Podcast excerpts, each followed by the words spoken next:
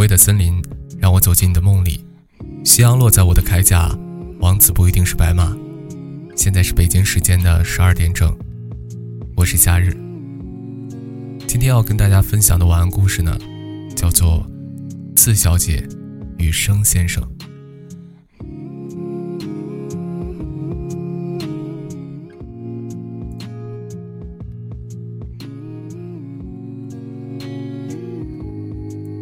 四小姐不是这姑娘的真名，只是她在网上写小说时用的笔名。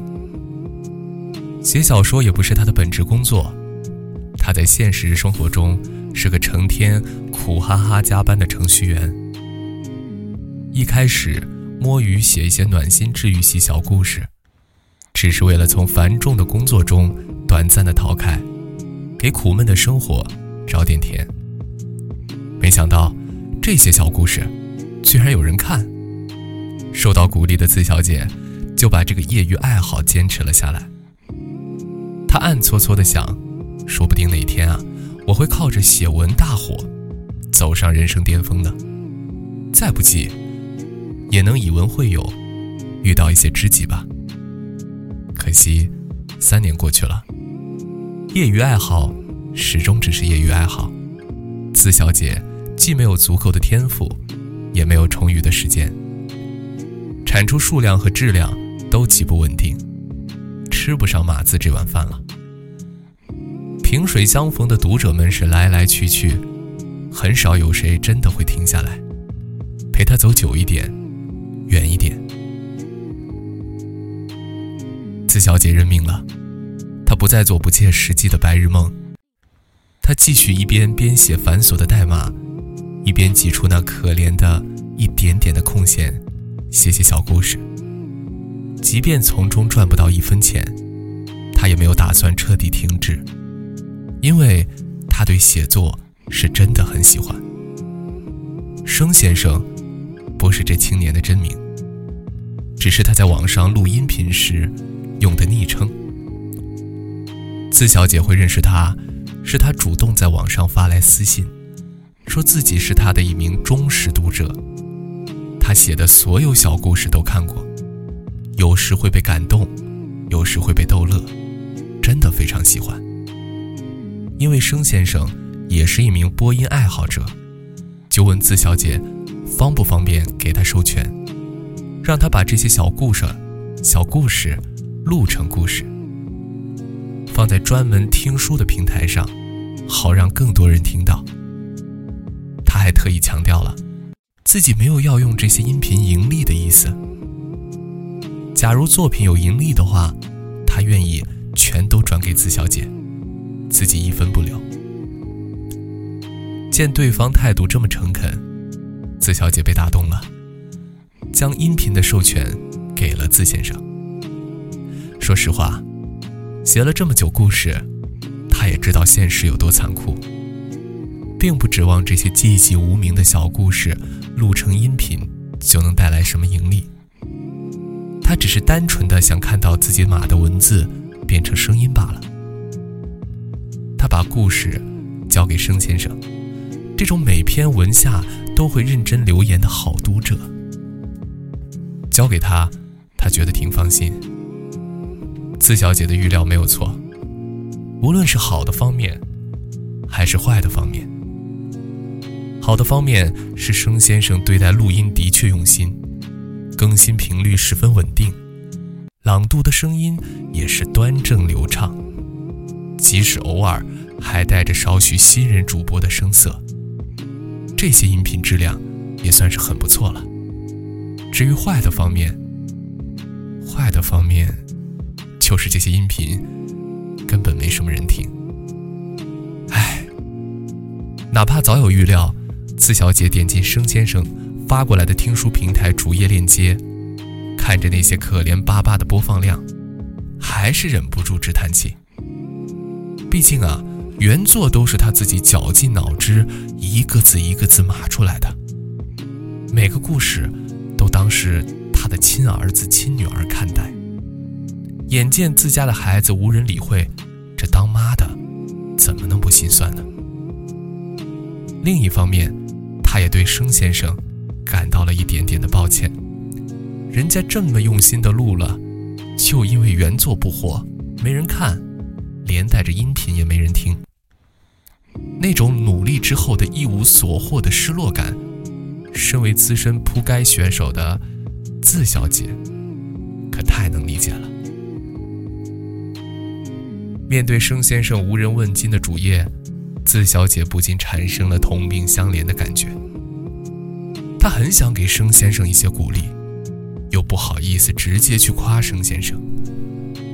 商业互吹这种话。很容易显得虚伪客套，不被采信。思来想去，字小姐悄悄注册了个小号，取名叫做“下雨天就该吃火锅”。她给生先生的音频留了夸赞的言，还给他打赏了二十块钱。他想，自生先生的声音那么温暖，值得来一杯温暖的奶茶吧。第二天，字先生。字小姐就接到了生先生的私信，以及故事主页上的二十块钱的打赏。生先生对他说：“昨天有位听众给他的故事打赏了二十块钱，今天看到就立即转给字小姐了。”字小姐有点懵，她心虚的回复生先生说：“呃，其实没必要把钱转给他的。”这也是热心听众对你录音的认可呀。其实这位热心听众就是字小姐自己，当然，她没好意思挑明。但生先生坚持如此，他说这是一开始就说好了的，如果有盈利，全都归自小姐。自己光是能读自小姐的故事就很愉快了，哪好意思再占便宜啊？随后他还补充了一句。子小姐，谢谢你那些温暖的故事。最近天冷了，这些钱就当是请你喝杯温暖的奶茶吧。嗨，绕了一大圈，结果这杯奶茶却是被我自己喝了。四小姐是越来越觉得这事儿太好玩了，被逗乐的不行，坐到办公室的工位上捂着嘴偷笑。等外卖送到。字小姐双手握着特大杯的芋泥奶茶，直接的手和心都暖融融的。她登上她的小号，下雨天就该吃火锅，跑去给生先生的主页留言：“生先生，加油啊！我会当你最忠实的听众。”字小姐没有再给生先生打赏过钱了，反正最后钱还要再退回到自己这里来。没必要那么麻烦，而且和那一点点微不足道的赏金比起来，或许生先生更希望得到听众的认真倾听吧。那字小姐就来做这个听众好了。她经常在上下班的地铁上听生先生录的故事，故事录的多了，褪去了最初的青涩感，生先生表现的是越来越好，时不时会有某个音频效果。超出了子小姐的预期，让她不知不觉间听得有点上头了。然后就在地铁上坐过了站，女孩手忙脚乱地跳下车，又去挤另一趟反方向的地铁。但再挤上地铁，仍然是舍不得摘掉耳机，坚持听生先生把那个故事讲完。说来奇怪，按理说。这些都是他自己写的文，故事梗概早就知道，不应当听得这么投入啊。字小姐为此找到了一个充分的理由：一方面啊，正因为这些故事是自己写的，题材文风都很对胃口，再听一遍也不会抵触；而且有些故事是他好几年前写的了，具体的内容早就忘光光了，听起来有一种莫名的新鲜感。另一方面，他感受到字先生是真正在享受朗读故事这个过程本身。读那些故事时，声音里总是透着一股不紧不慢的平和与坦然。在大多数人都行色匆匆、为生计奔波繁忙的都市里，这是多么难得的好东西啊！子小姐很羡慕，也很感激，感激生先生没有怠慢他笔下的故事，也感激生先生让他知道，这个世界上还有人跟他是一样的傻瓜、任性，会单纯为爱好认真做一些事情，尽情享受其中的乐趣。原来，他从来都不孤单。字小姐坚决不当白嫖党，她隔三差五顶着下雨天就该吃火锅的小号，去给生先生留言；顶着大号时还得注意分寸，假装矜持。开小号就不用，想怎么夸就怎么夸，能变着法儿把生先生的作品夸出花来。生先生脸皮薄，遭不住，赶忙回复他说：“哦，其实这都是故事原作者的功劳。听众觉得好，主要是他故事写得好。你要是感兴趣，可以去他主页看看，还有很多别的好故事呢。”哇哦，字小姐有点得意忘形了，然后就没管住自己该死的手，在生先生的主页下下了催更的留言。第二天，那些催更的话被生先生原封不动地转给了他。子小姐，你看，有听众这么喜欢你写的故事。生先生发私信给他，话说你最近很久没更新了，如果有空的话，还是更新一下吧。字小姐满头大汗，老天啊，催更催到自己头上了。心情太复杂了。字小姐讪讪地发了张鸽子图片给生先生，顺带附上一条看起来毫无诚意的回复：“下次一定，下次一定，下次一定。”字小姐本来是很有诚意的，新故事的草稿都打好了，奈何坏脾气的生活不肯放过，抓住她就是一顿拳打脚踢。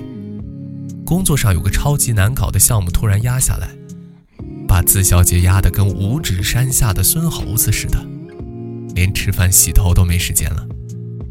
字小姐每天晚上顶着黑眼圈疯狂的加班，靠着灌下去一杯又一杯的咖啡强行的续命，一半头发大把大把的掉落，剩下的一半头发，有的能炒菜了。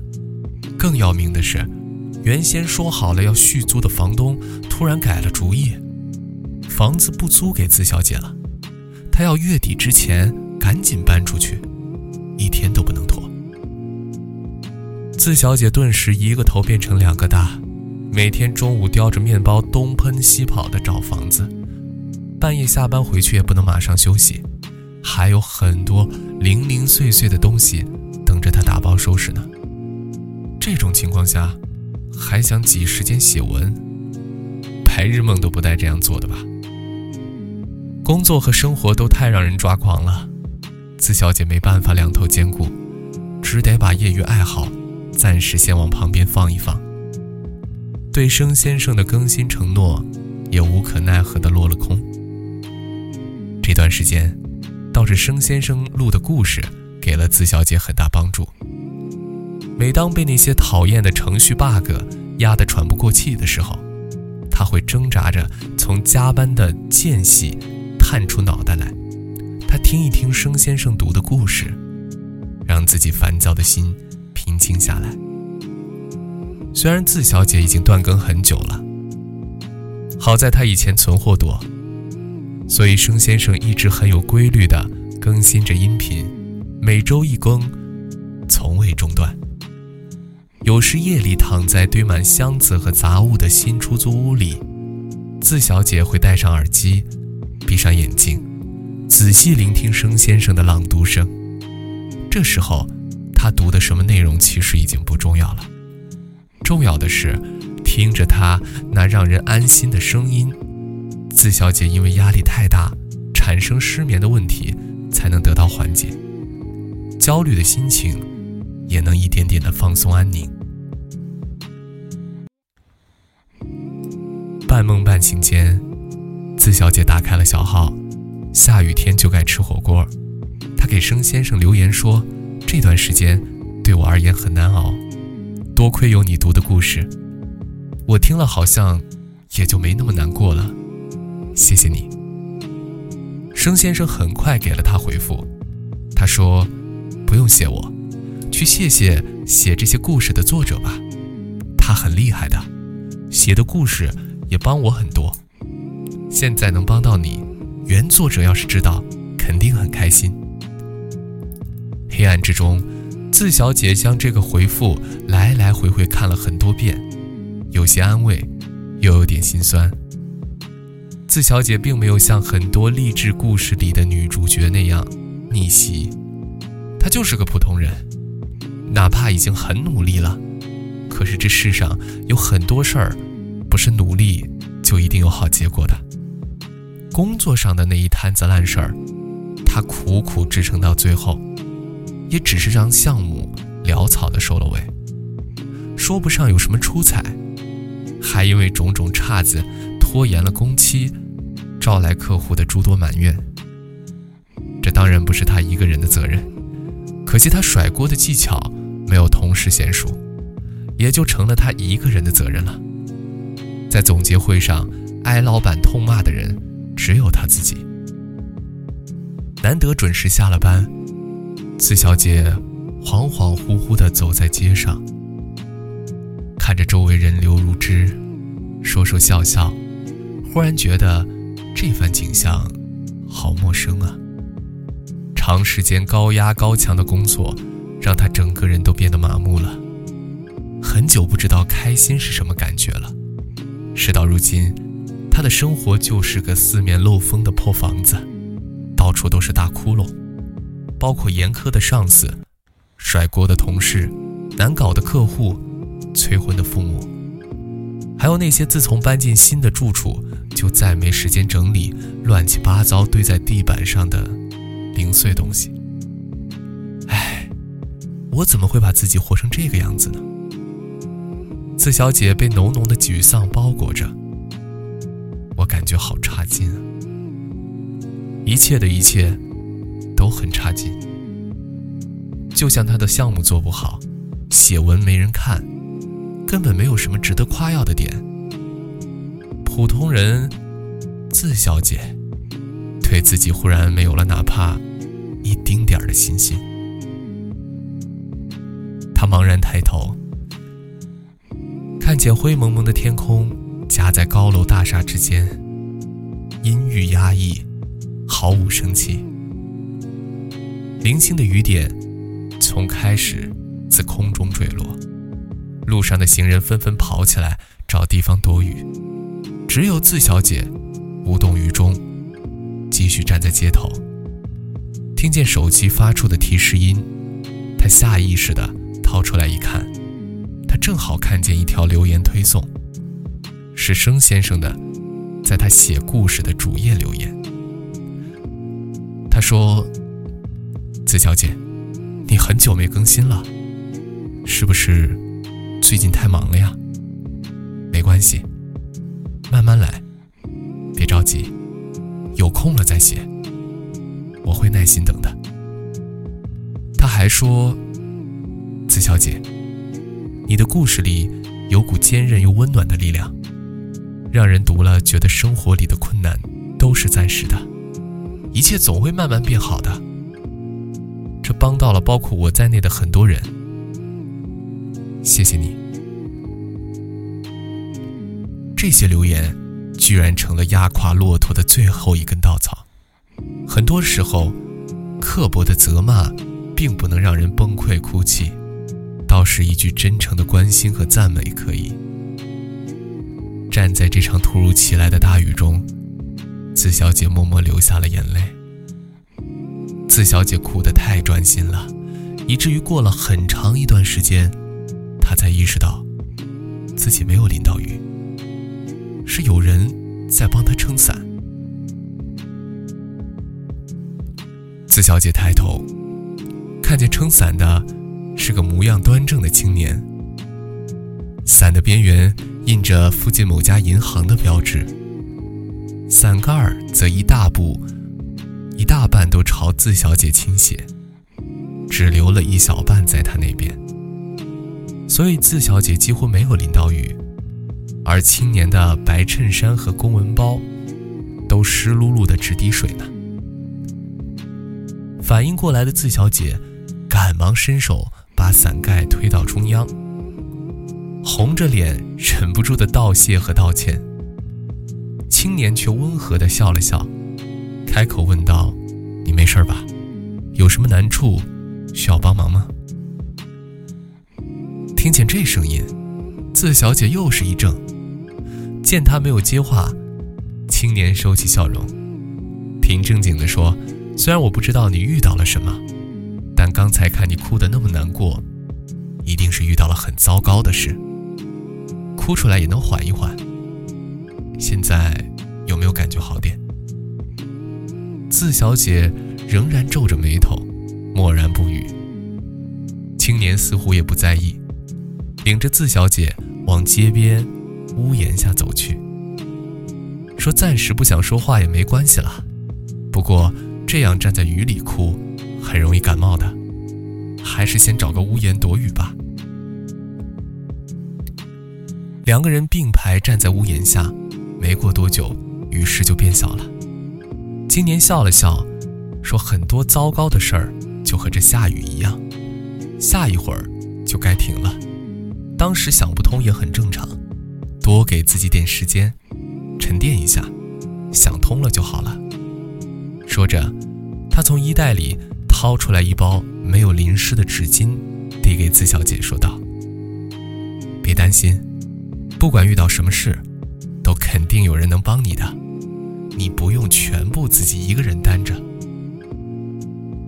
自小姐接过对方递过来的纸巾，抹了把泛红的眼眶，盯着青年看了好几秒，深吸一口气说道：“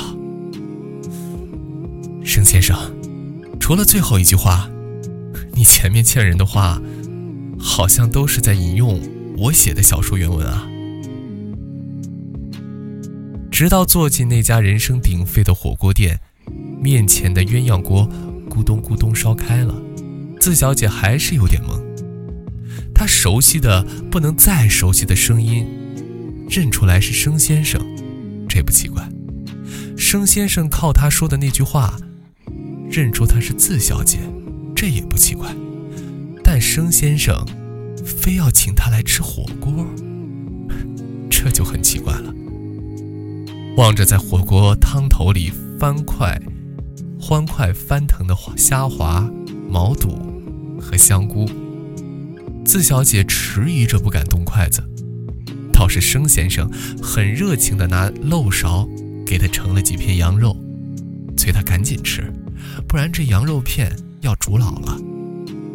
四小姐强行按下自己对那股诱人味道的向往，看向生先生说：“你为什么要请我吃火锅呀？读过你那么多好故事，小粉丝请作者吃顿饭表示感谢，不是应该的吗？”哦，呃，不不不，我是想问，你为什么要特意请我吃火锅？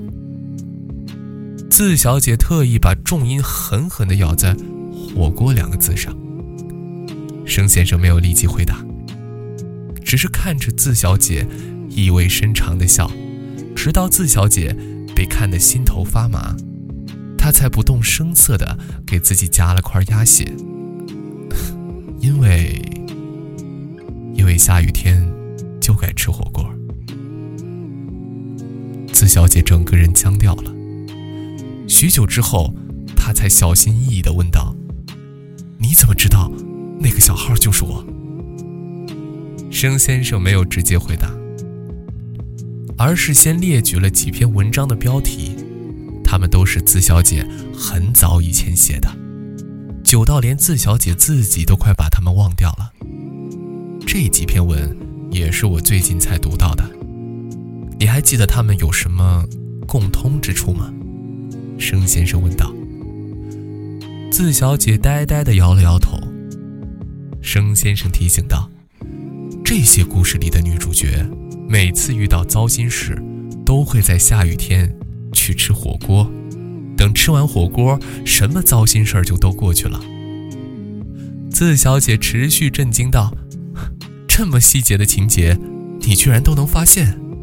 我自己写的时候都没在意，有这种安排。”生先生朗声大笑道：“不要怀疑，我就是你最忠实的读者。”那顿火锅真的特别好吃，直到很久之后，自小姐都还牢牢地记得，喧闹的火锅店里，自己和生先生。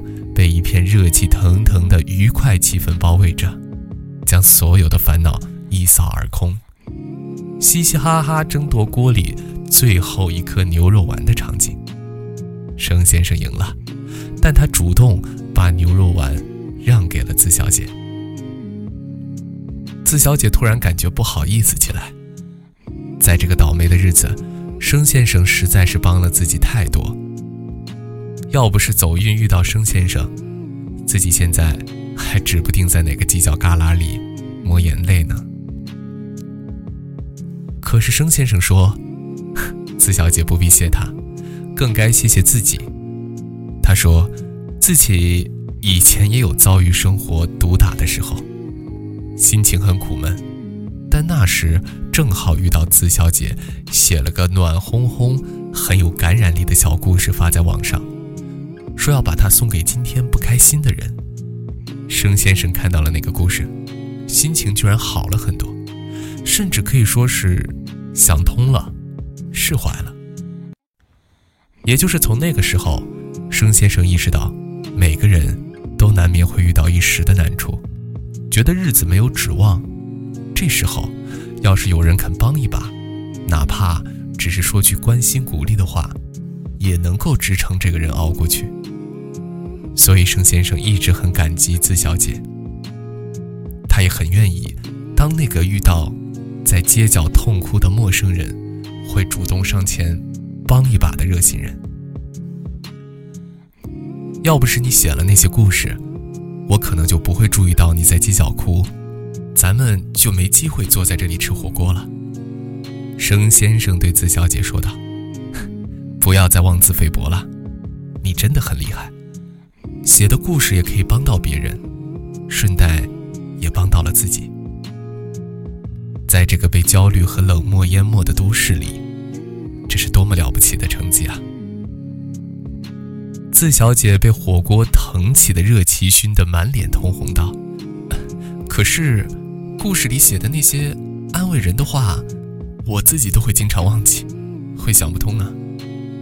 没关系，人都很健忘。”想通过的事情，有时候也会忘，下次需要时，再想起来也是一样的。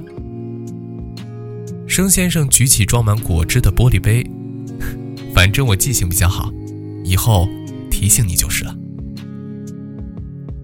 自小姐终于彻底不纠结了，哈哈大笑着举起自己的果汁说道：“好，那我们就为今天发生的最好的一件事。”互相遇到对方来干杯，干杯。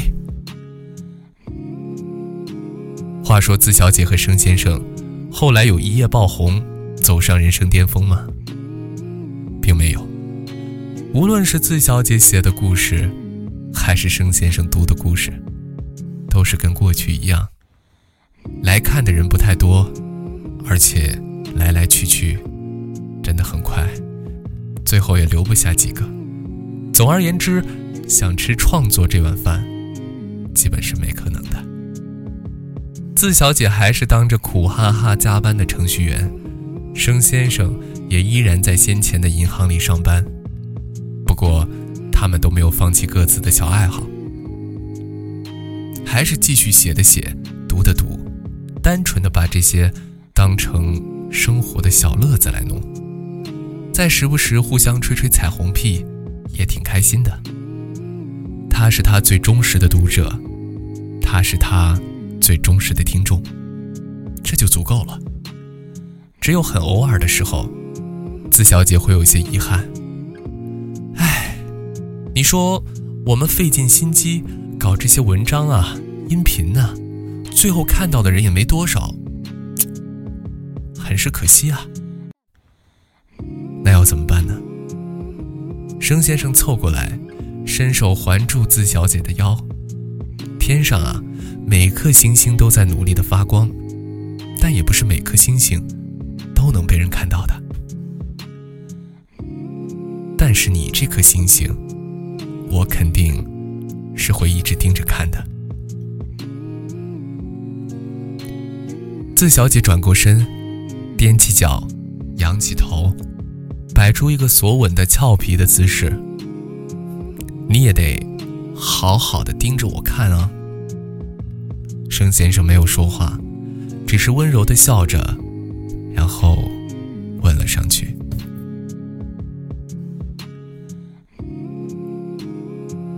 穿过挪威的森林，让我走进你的梦里。夕阳落在我的铠甲，王子不一定是白马。我是夏日，祝大家晚安。